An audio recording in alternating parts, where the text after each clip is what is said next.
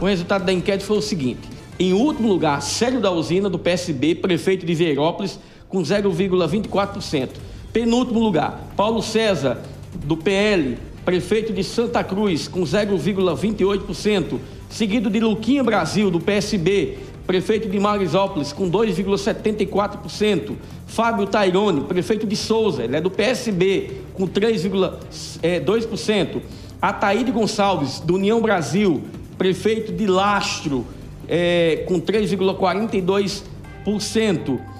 É, Jerônimo Júnior, do Podemos, prefeito de São Francisco, com 5,79%.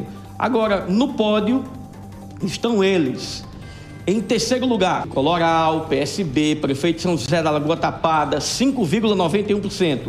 Em segundo lugar, João Neto, PSB, prefeito de Aparecida, 39,2%.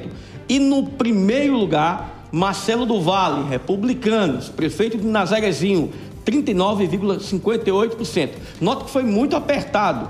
Marcelo do Vale, do Republicanos, ele que é prefeito de Nazarezinho, com 39,58%, contra aí a 39,2% de João Neto, que é do PSB, prefeito de Aparecida.